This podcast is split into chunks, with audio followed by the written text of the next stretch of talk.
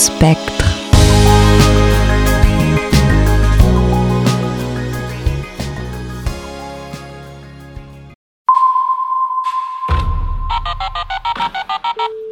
Alarm phone, hello. Hello, my This friend. is what you meant This alarm is what phone. you alarm phone. Hello, my friend. This is Alarm Alarm Phone. How are you, my friend?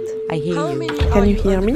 Hello, my friend. This Okay, can you can you, alarm can you give me your GPS Can you give me your GPS position? Chronique amère. Chronique. Chronique Amère. amère. Chronique amère. Une chronique mensuelle réalisée par des membres du réseau Alarm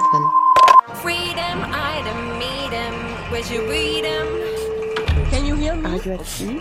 Okay, I call you back. What kind of boat What are do you you on? see around Can you? you give me your How many GPS are you on position? the boat? I hear you. Can you hear as me? you can and stay strong.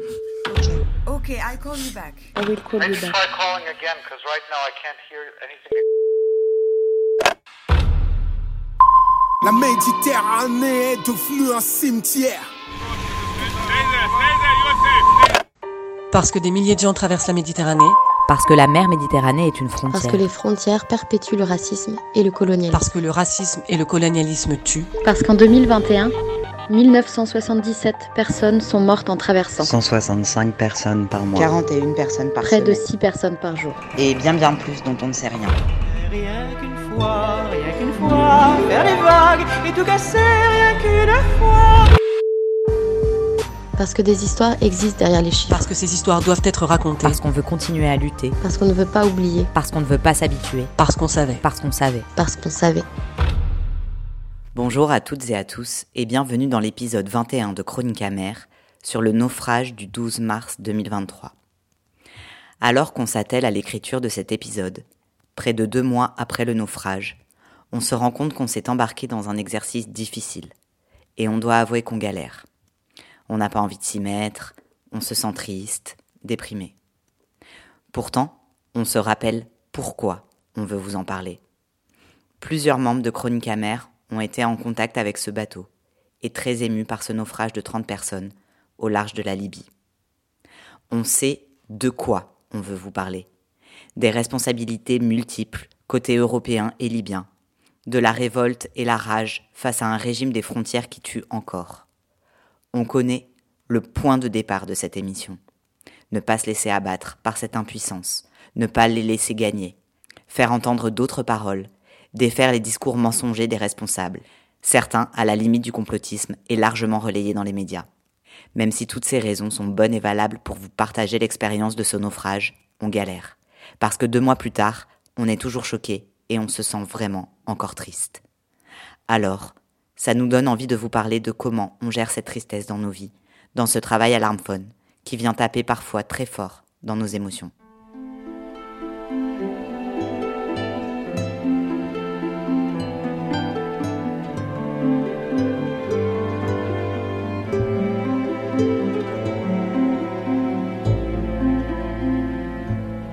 Quelques jours après le naufrage, nous étions un petit groupe à grimper jusqu'à la cathédrale de Notre-Dame de la Garde.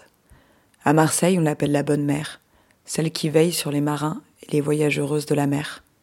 Le Mistral était très fort ce soir-là, et sans doute que je n'étais pas la seule à penser au vent violent, trop violent, qui soufflait en Méditerranée le week-end des 11 et 12 mars. On s'est mis à l'abri, puis on a allumé des bougies, écouté de la musique. Certaines ont tracé des mots à la cire sur le sol. On s'est tu, on a pleuré parfois. On s'est regardé ou on a baissé les yeux en une prière silencieuse. Les voix des passagers du bateau me revenaient en tête. Je ne saurais jamais ce qu'elles sont devenues, ces voix. La personne qui criait beaucoup, celle qui était calme.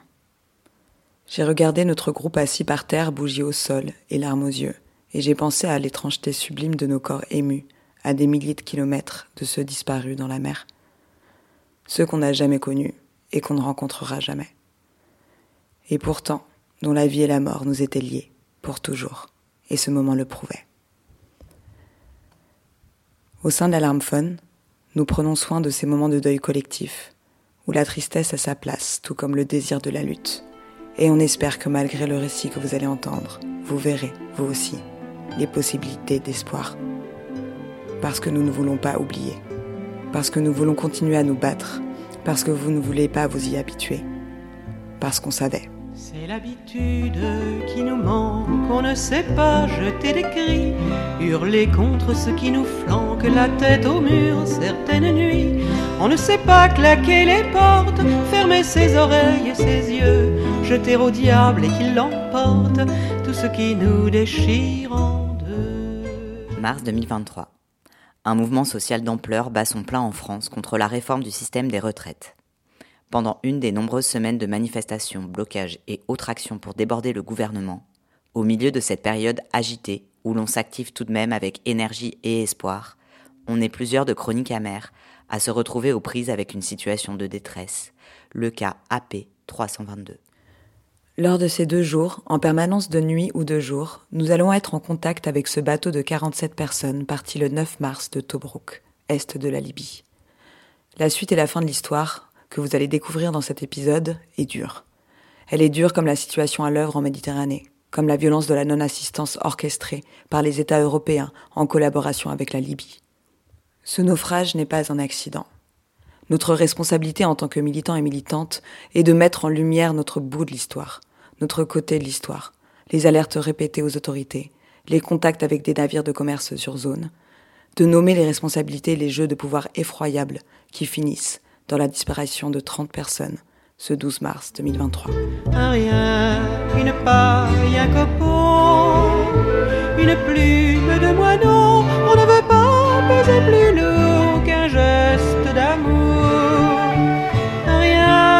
un couteau, une épée plantée dans le dos, on ne veut pas montrer le sang qu'on saigne au-dedans, mais rien qu'une fois, rien qu'une fois, faire des vagues et tout casser, rien qu'une fois, dire je pleure et vous ne voyez pas, dire je meurs et vous, vous restez là, vous restez là. Les bateaux qui partent de l'est de la Libye se concentrent en deux points principaux.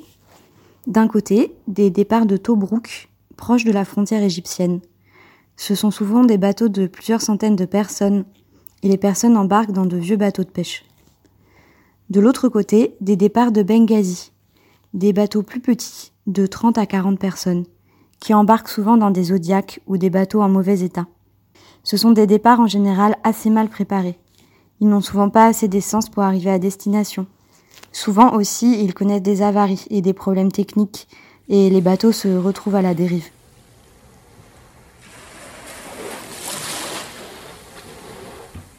La route est d'autant plus dangereuse qu'elle est très longue. Tobruk est à plus de 900 km des côtes siciliennes en Italie et 1000 km de la Calabre. De Benghazi, il faut parcourir 500 km pour atteindre euh, les premières eaux sous responsabilité italienne. Entre les deux s'étendent la zone de recherche et secours, ou SAR libyenne, et la SAR maltaise. Concernant la SAR libyenne, de ce côté-là de la Libye, les très rares sorties des soi-disant gardes-côtes libyens se font uniquement pour intercepter des bateaux. Il n'y a donc euh, aucune option de secours. Concernant la SAR maltaise, euh, cela fait maintenant trois ans que le RCC Malte ne répond plus du tout au téléphone et qu'il refuse d'effectuer ou même de coordonner des opérations de secours dans la zone qui est sous sa responsabilité. Malte va même jusqu'à interdire aux navires marchands de porter assistance aux bateaux en détresse et leur ordonne de reprendre leur route sans même les ravitailler. Car sur cette longue route, lorsque les personnes à bord contactent Alarmphone, elles sont souvent en mer depuis plusieurs jours et elles ont épuisé leurs réserves d'eau et de nourriture.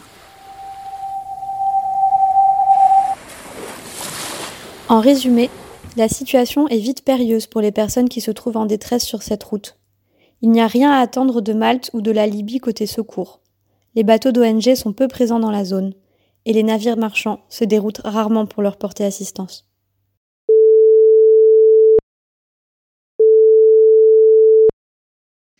Le 11 mars, dans la nuit du vendredi soir, l'équipe de Marseille est en permanence quand le numéro d'alarme-phone sonne. 1h32. L'appel vient d'un téléphone satellite. La communication est très mauvaise, tout ce que nous pouvons comprendre c'est À l'aide, s'il vous plaît. La ligne est coupée. 1h41. Nous rappelons le numéro satellite. Ils sont 47 personnes à bord. Ils ont quitté Tobruk en Libye deux jours avant. Position GPS Nord 33 55 624, Est 18 27 600. Le bateau est dans la zone libyenne, à 26 miles nautiques de la zone italienne. Le temps est mauvais, il y a énormément de vent. 2h28. Le premier mail d'alerte est envoyé aux autorités. Les personnes sont en détresse et ont besoin de secours. 2h50. Nous remarquons que le cargo Amax Avenue est le bateau marchand le plus proche de la situation de détresse. Nous demandons aux autorités de contacter le capitaine de ce navire pour secourir les 47 personnes en détresse. En parallèle, nous essayons de joindre le navire nous-mêmes, sans succès.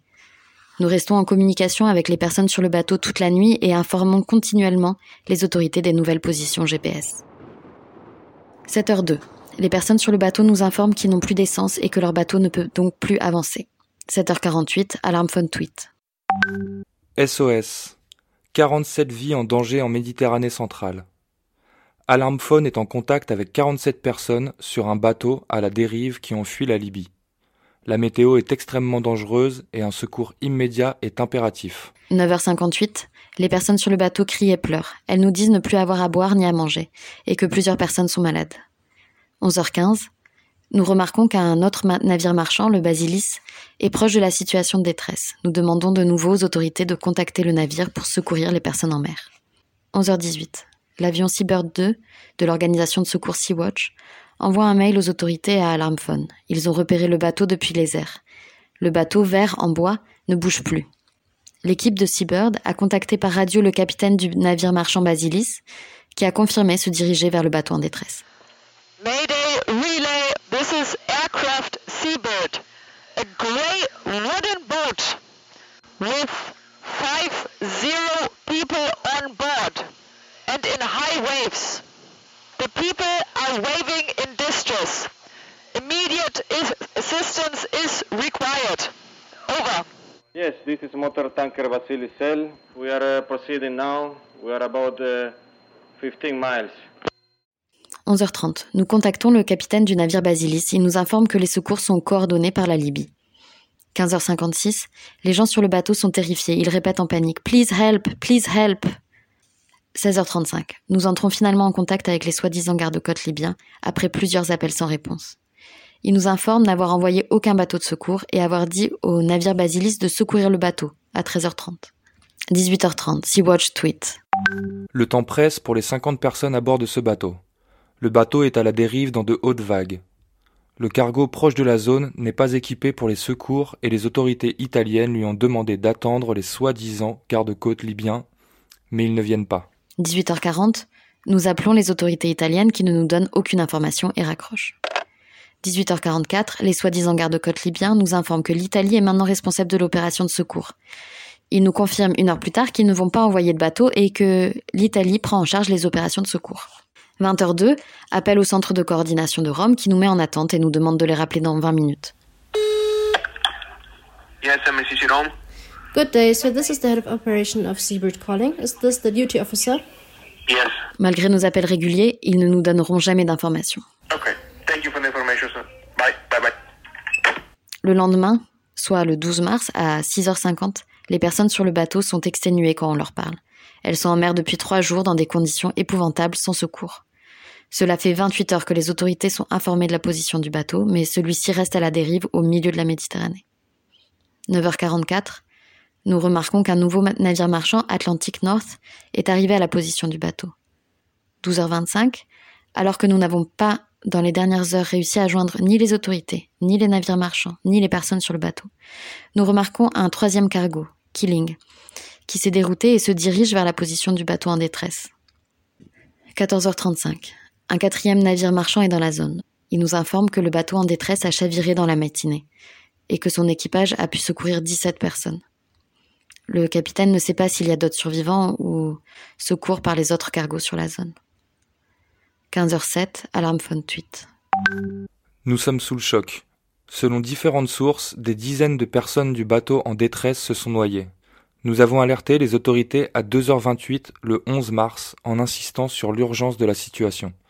Les autorités italiennes ont repoussé en connaissance de cause le secours et les ont laissés mourir. Les autorités auraient pu éviter ce naufrage et sauver ces 30 personnes disparues en mer. Elles en avaient le pouvoir, et en ont décidé autrement. C'est l'habitude qui nous pousse à ne jamais peser trop lourd, à bien éviter les secousses, à faciliter le parcours. On ne sait pas plier bagage et profiter du temps qui va. On veut éviter les naufrages, les bateaux ne le savent pas. Le lundi 13 mars, à 7h31 du matin, le centre de secours italien envoie un message Inmarsat dans lequel il demande à tous les navires dans la zone du naufrage de regarder attentivement s'ils trouvent les 30 personnes disparues. Ce message intervient près de 24 heures après le naufrage et la disparition des 30 personnes. 24 heures. Jusqu'au bout, les autorités italiennes sont en retard. Une terrible série de retards aux conséquences mortelles. Pourquoi les autorités italiennes n'ont-elles pas envoyé immédiatement des moyens de sauvetage adaptés sur les lieux de la catastrophe?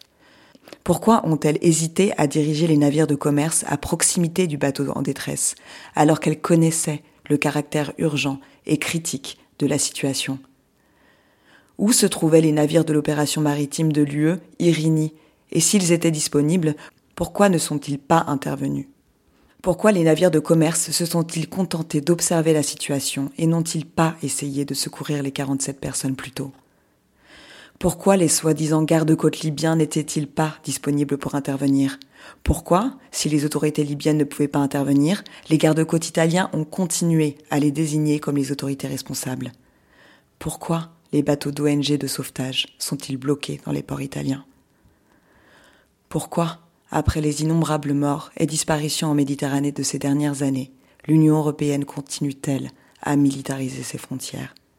Pourquoi les pays européens persistent-ils à dissuader les personnes migrantes de se déplacer et à laisser des milliers de personnes se noyer? Rien qu'une fois, faire des vagues et que ça bouge et que le ciel devienne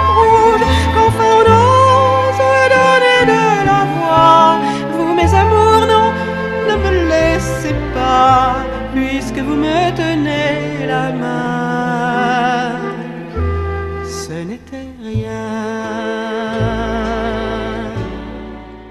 Pour essayer de répondre à ces questions, nous avons contacté une camarade d'Alarmphone, Palerme, qui nous a parlé du contexte politique italien, en particulier depuis l'arrivée de l'extrême droite au pouvoir. Elle revient sur différents décrets, par exemple sur le décret Cutro, du nom d'une petite ville de la province de Crotone, en Calabre, sud de l'Italie. C'est là que deux semaines plus tôt, le 26 février, s'est déroulé un autre naufrage, à seulement quelques mètres des côtes italiennes, et dont le dernier bilan faisait état de 86 morts. La responsabilité des autorités italiennes avait là aussi été mise en cause. So, since the far right came to power, it has introduced a number of provisions aimed at. Depuis que l'extrême droite est arrivée au pouvoir, elle a mis en place un certain nombre de choses pour faire obstacle au sauvetage civil en mer et aussi pour entraver l'accès aux procédures d'asile, pour accélérer les expulsions et renforcer les sanctions en cas de traversée des frontières. Uh, Decree. Par exemple, le décret Piantedosi, pris en décembre, a introduit la disposition dite du port lointain, qui a pour effet d'assigner un port de débarquement aux bateaux d'ONG tout de suite après leur première opération de secours, et leur interdit de rester en mer et d'effectuer d'autres sauvetages. Cette stratégie est liée à d'autres changements de pratiques déjà observés et à l'heure actuelle, les ONG se voient attribuer des ports de débarquement dans toute l'Italie, y compris dans le nord, donc bien loin des routes de la Méditerranée centrale. And this has uh, obviously slowing down uh, activities. Évidemment, cela a eu pour effet d'entraver les activités des navires et de les obliger à se déplacer vers des zones plus éloignées. On parle de jours et de jours de navigation uniquement pour attendre les ports de débarquement. Uh, also reinitiated Par ailleurs, le gouvernement a également rétabli les saisies administratives, comme cela pouvait déjà avoir lieu sous les gouvernements précédents, mais qu'on n'avait pas vu depuis un certain temps. For example, the Cutro Decree that was introduced in March 2023. Mais le gouvernement a également engagé d'autres dispositions. Par exemple, le décret Coutro, qui a été pris en mars 2023. Le simple fait de nommer ce décret le décret Coutro, en référence au naufrage, est vraiment une insulte à la mémoire et à la vie des personnes qui ont survécu à ce naufrage, parce qu'il a utilisé le choc et la douleur pour introduire de nouvelles lois restrictives qui auront un impact réel sur la sécurité, la vie et l'avenir d'énormément de personnes. On the safety, on the lives, and on the future of countless individuals. This Cutro decree, in fact, it, it introduces Ce décret Coutro, il introduit également un nouvel article qui criminalise la conduite de bateaux en Méditerranée. Il renforce les sanctions à l'encontre des personnes identifiées comme ayant été les conducteurs-conductrices des embarcations vers l'Italie, en franchissant la frontière européenne. Enfin, ce décret prévoit de durcir le système des centres d'expulsion.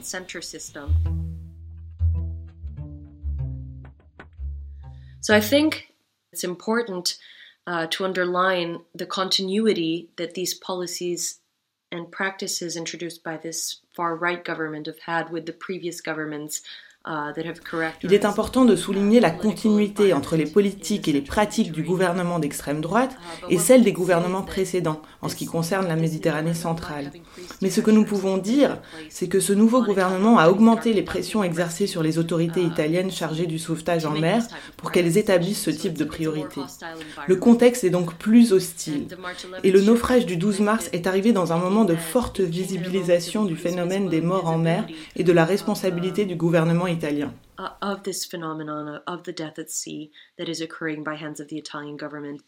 And what is even more shocking and disturbing is that the Italian government has used Et ce qui est encore plus choquant et inquiétant, c'est que le gouvernement italien a utilisé ces naufrages pour introduire des mesures toujours plus restrictives et punitives à l'encontre des personnes en mouvement, en normalisant toutes ces morts en mer qu'il utilise pour construire son récit, comme si c'était tout à fait normal.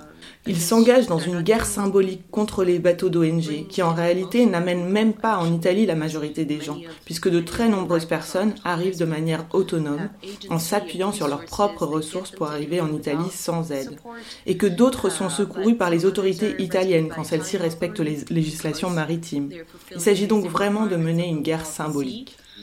It really is about conducting a symbolic war.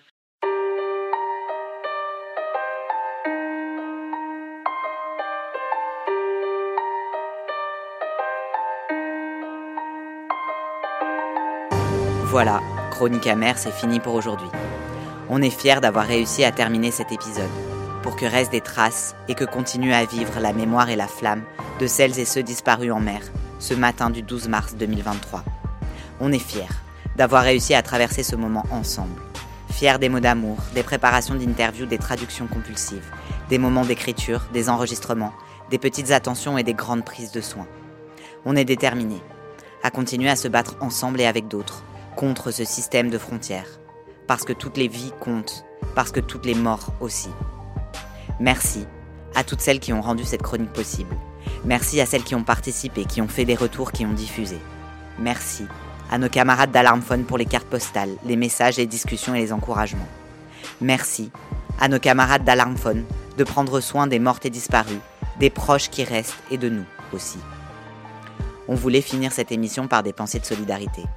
Des pensées de solidarité avec les survivantes du naufrage, avec les proches de celles et ceux qui ont disparu, le 12 mars, le 26 février et dans bien d'autres lieux et d'autres naufrages. Depuis le début de l'année, plus de 824 personnes sont mortes ou disparues en mer, selon Médecins sans frontières.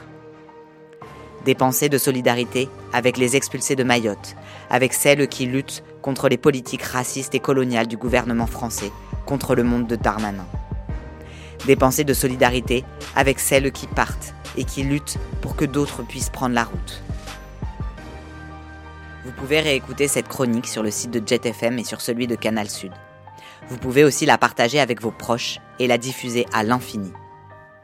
Et pour en savoir plus sur Alarmphone et les traversées des frontières maritimes de l'Europe, vous pouvez aussi consulter le site Watch the Med ou celui d'Alarmphone.